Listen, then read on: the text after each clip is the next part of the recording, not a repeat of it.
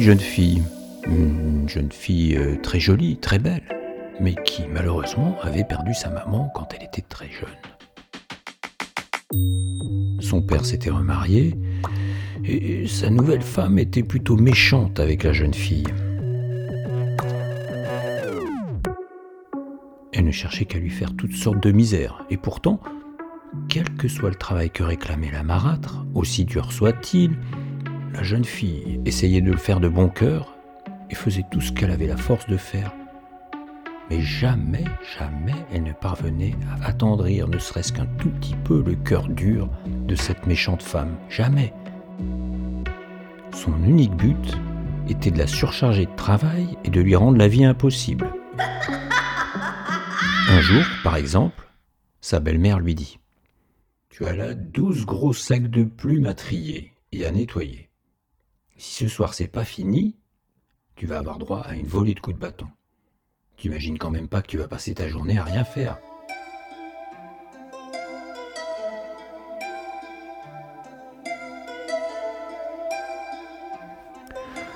Alors la malheureuse jeune fille se mit au travail.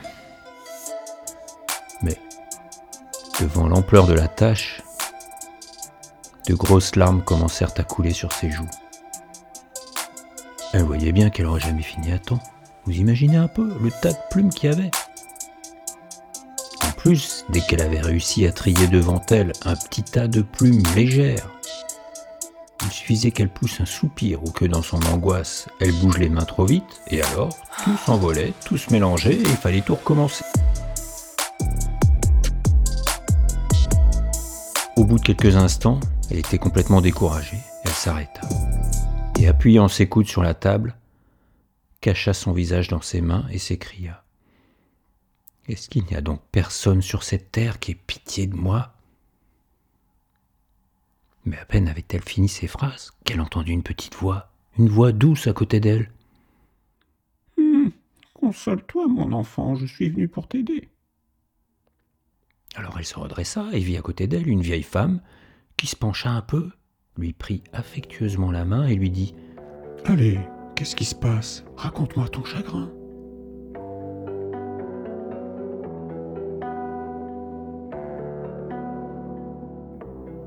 Et il y avait dans la voix de cette vieille femme quelque chose de tellement gentil que la jeune fille lui raconta sa triste vie.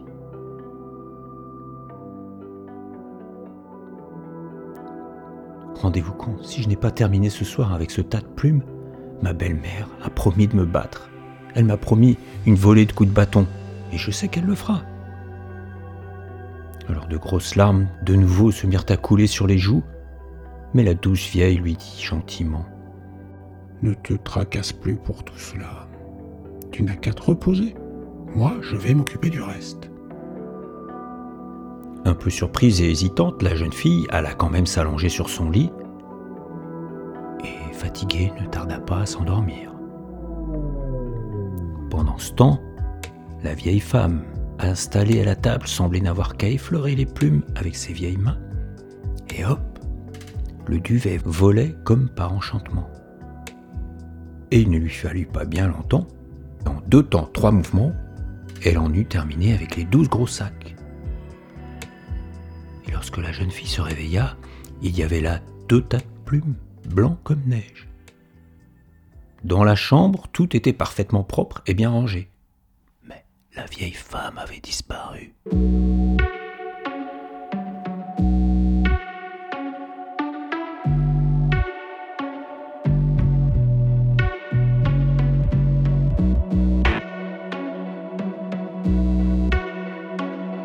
Remerciant Dieu pour cette espèce de miracle, la jeune fille s'assit et attendit le soir sans faire de bruit. Quand sa belle-mère entra, elle fut bien étonnée en voyant le travail terminé, mais ça ne l'empêcha pas quand même de s'exclamer Tu vois, Bécasse, qu'on peut arriver à faire si on travaille sérieusement? Et puis maintenant, qu'est-ce que tu fais là, les bras ballants? T'aurais pu commencer à faire autre chose. Et elle partit en tournant les talons.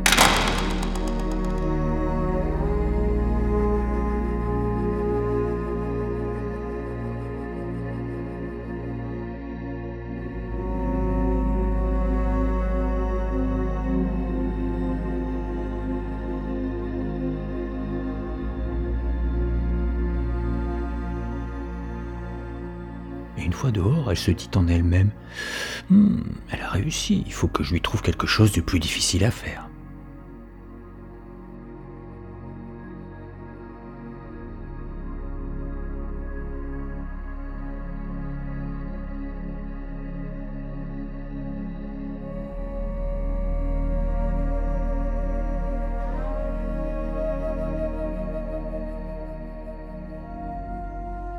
Le lendemain matin, elle appela la jeune fille et lui dit Tiens, prends cette louche, tu vas aller vider le grand étang qui est à côté du jardin. Et si tu n'as pas terminé ce soir, tu sais ce qui t'attend. Tu sais ce qui t'attend. Tu vois le bâton là Elle lui avait donné une toute petite louche et qui en plus était percée.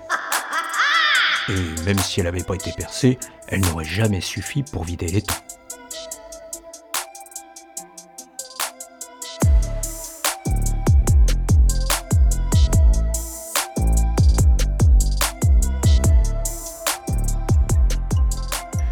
Malgré tout, s'agenouillant au bord de l'eau, la jeune fille commença, tout en pleurant, à vider. N'y a-t-il donc personne qui ait pitié de moi?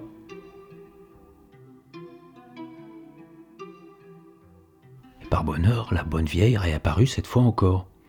Hum, Console-toi, mon enfant, je suis venu pour t'aider. Va te reposer près du buisson là-bas, dors tranquillement. Moi, pendant ce temps, je me charge de ton travail. Et restée seule, la vieille femme se contenta de toucher les temps, alors toute l'eau s'évapora vers les nuages, asséchant petit à petit temps.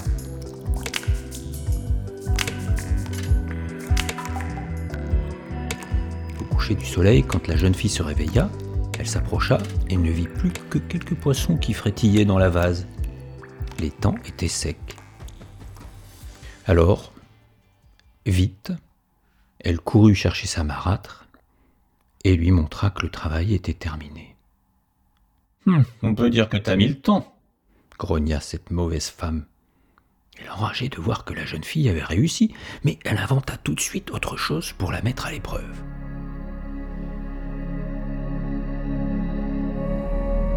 Alors le lendemain matin, elle lui dit Tu vas aller là-bas, dans le fond de la plaine, et tu vas me construire un château qui devrait être terminé ce soir. Hein? Mais comment je pourrais arriver à faire ça? Fit la jeune fille épouvantée. Depuis quand tu me réponds? lui cria la marâtre. Eh, D'abord, si t'es capable de vider un étang avec une louche percée, tu dois bien pouvoir arriver à me construire un château. Et c'est dès aujourd'hui que je veux aller m'y installer. Et s'il manque quoi que ce soit dans la cave ou dans la cuisine, tu sais ce que ça veut dire pour toi? Tu vois le bâton? Tu sais ce qui t'attend Et aussitôt, elle la chassa dehors.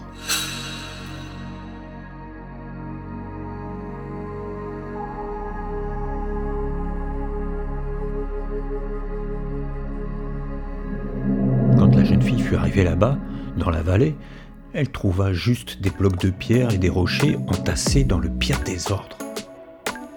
La plus petite de ces pierres était encore trop lourde pour qu'elle puisse seulement la faire bouger en mettant toutes ses forces. Accablée, elle se laissa tomber sur le sol et pleura. N'y a-t-il donc personne sur cette terre qui ait pitié de moi? Elle n'avait plus d'autre espoir que le secours de la vieille femme. N'y a-t-il donc plus personne sur cette terre qui ait pitié de moi?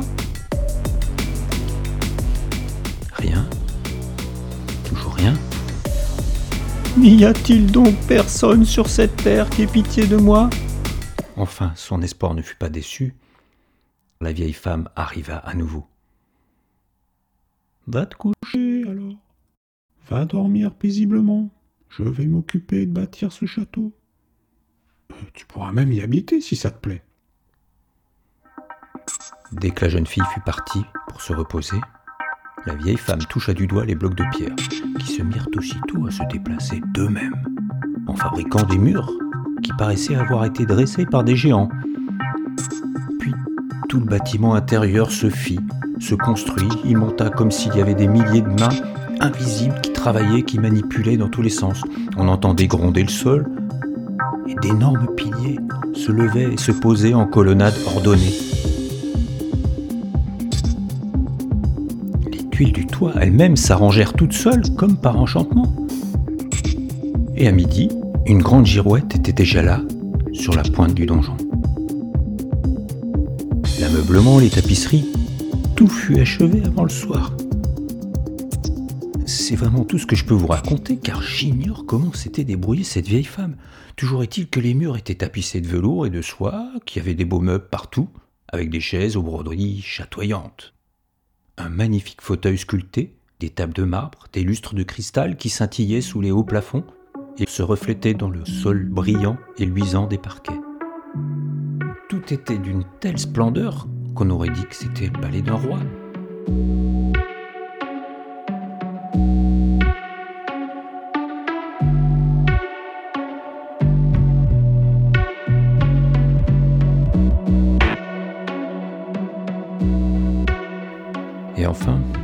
Soleil était sur le point de se coucher lorsque la jeune fille se réveilla.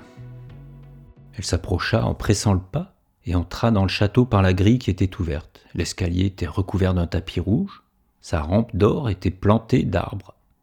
Lorsqu'elle vit la splendeur de toutes ces pièces, la jeune fille resta comme figée. Qui sait combien de temps elle serait encore restée si elle ne s'était pas rappelée brusquement de sa belle-mère qui devait déjà l'attendre? Si seulement pour une fois elle pouvait être contente et arrêter de me faire souffrir. Alors elle alla la retrouver et lui apprit que le château était terminé. Ben, je vais m'y installer tout de suite, dit la belle-mère. Quand elle entra dans le château, tout était tellement brillant, étincelant, qu'elle dut même se protéger les yeux avec la main. Tu vois, c'était facile. Hum, j'aurais même pu te donner une tâche encore plus difficile. Elle visita le château, passa dans toutes les salles, visita toutes les chambres, chercha dans tous les coins pour voir s'il manquait quelque chose, ou bien s'il n'y avait pas un défaut quelque part, mais non, il n'y avait rien à redire. Eh bien, descendons à présent, fit-elle, avec un air méchant. Il me reste encore à voir la cuisine et la cave. Tu te rappelles? Si quelque chose manque, tu n'échapperas pas au coup de bâton. Mais en bas dans la cuisine, déjà, le feu brûlait dans la cheminée, la soupe mijotait dans la marmite. Au mur, une batterie de casseroles en cuivre brillait.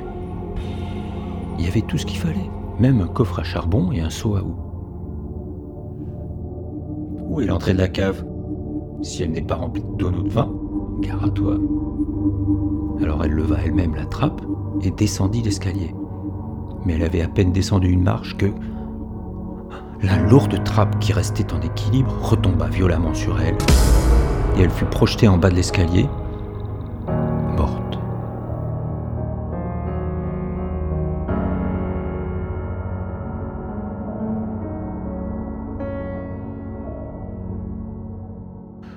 Et voilà, maintenant la jeune fille se retrouvait propriétaire de ce magnifique château. Elle n'arrivait pas à s'habituer à cette nouvelle vie. Elle avait plein de robes, des coffres pleins d'or, d'argent, des perles, des diamants, des pierres précieuses. Elle n'aurait pas pu avoir un désir qui ne fût satisfait ou comblé.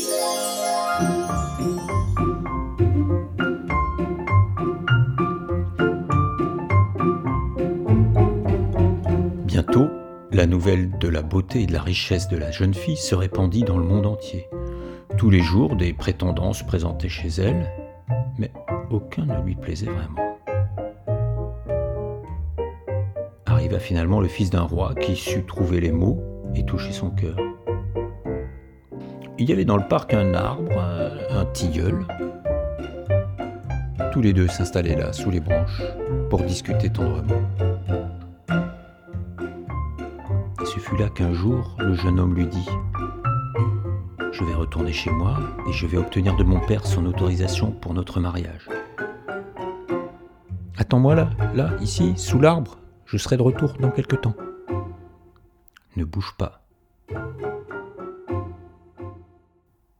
En guise de réponse, la jeune fille déposa un baiser sur sa joue gauche en lui disant ⁇ Je t'attends, sois fidèle et ne laisse personne t'embrasser sur cette joue.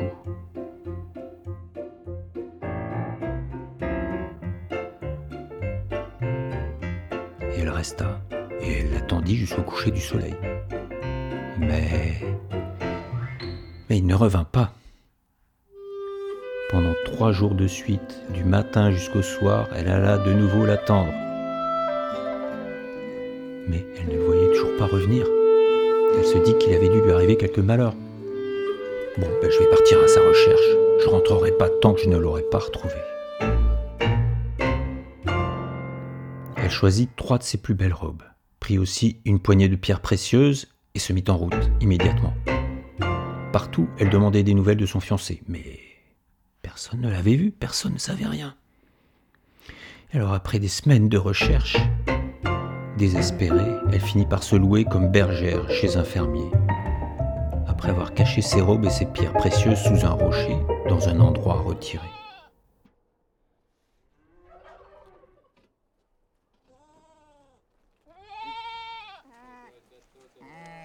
Elle vivait maintenant la vie d'une bergère. Bah oui, elle gardait ses moutons. Il était une bergère,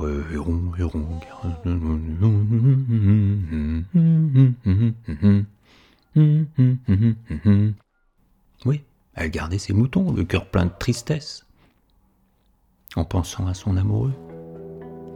Il y avait même parmi les bêtes de ce troupeau un tout petit mouton, un agneau qui venait lui manger dans la main. Et alors elle lui chantait Petit agneau, viens t'agenouiller et ne va pas m'oublier comme le prince m'a oublié. Petit agneau, viens t'agenouiller et ne va pas m'oublier comme le prince m'a oublié. Sa solitude, son chagrin duraient depuis plusieurs années quand le bruit se répandit dans le pays que la fille du roi allait se marier et qu'elle allait célébrer ses noces. Le chemin de la ville passait près du village où habitait cette jeune fille, notre jeune bergère.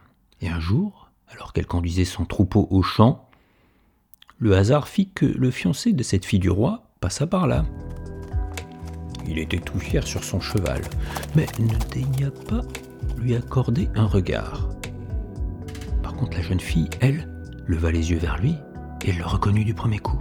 Ah C'était son bien-aimé. Alors elle sentit son cœur comme transpercé par un couteau. Mais moi qui croyais qu'il était fidèle, en fait il m'a oublié. Le lendemain, à nouveau, le fiancé de la fille du roi passa sur la route. Quand il fut très proche, la jeune fille appela son petit agneau et lui chanta Viens petit agneau, viens t'agenouiller et ne va pas m'oublier comme le prince m'a oublié.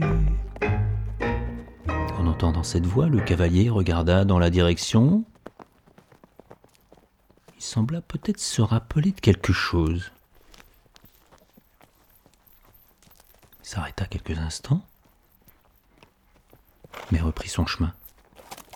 Ah, mon Dieu. Il ne me reconnaît même plus. Son chagrin fut immense. Cependant, à la cour du roi, les festivités devaient durer trois jours. Tout le monde était invité. Ben voilà la dernière chance qui me reste, pensa la jeune fille.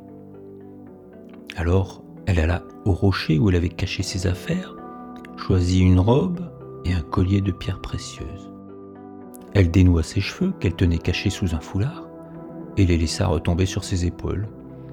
Ainsi habillée, ainsi parée, elle s'en alla en ville où personne ne la reconnut. Mais lorsqu'elle entra dans le palais, tout le monde s'écarta pour lui faire place. Le fils du roi vint à sa rencontre.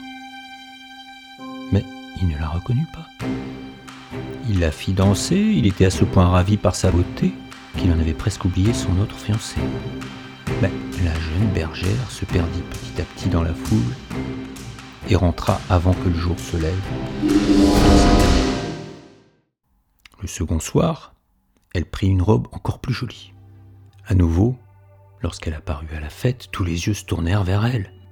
et le prince ne la quitta plus de la soirée. Il était comme plongé dans un ravissement d'amour.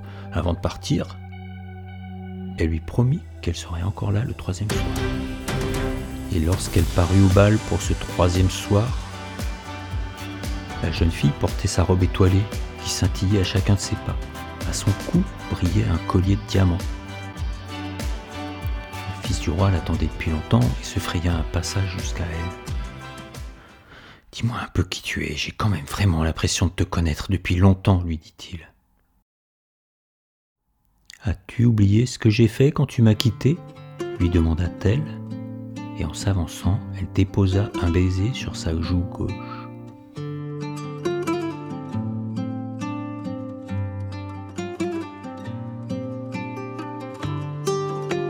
Alors le prince sembla retrouver la mémoire et reconnut sa fiancée. Viens, Allons-nous-en, ma place n'est plus ici. Il lui prit la main pour l'emmener jusqu'à son carrosse. Les chevaux galopèrent jusqu'au château merveilleux. De loin, on apercevait déjà des fenêtres éclairées. Quand ils passèrent près du tilleul, l'arbre agita ses branches et d'innombrables vers luisants l'illuminèrent.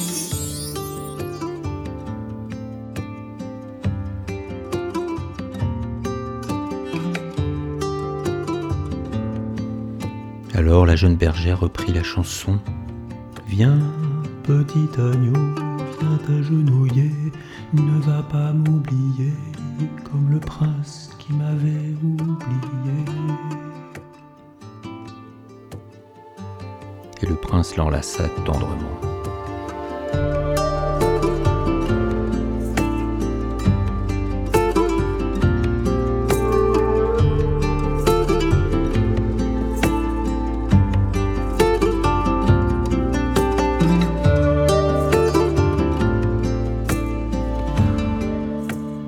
Nouveau, elle déposa un baiser sur sa joue gauche.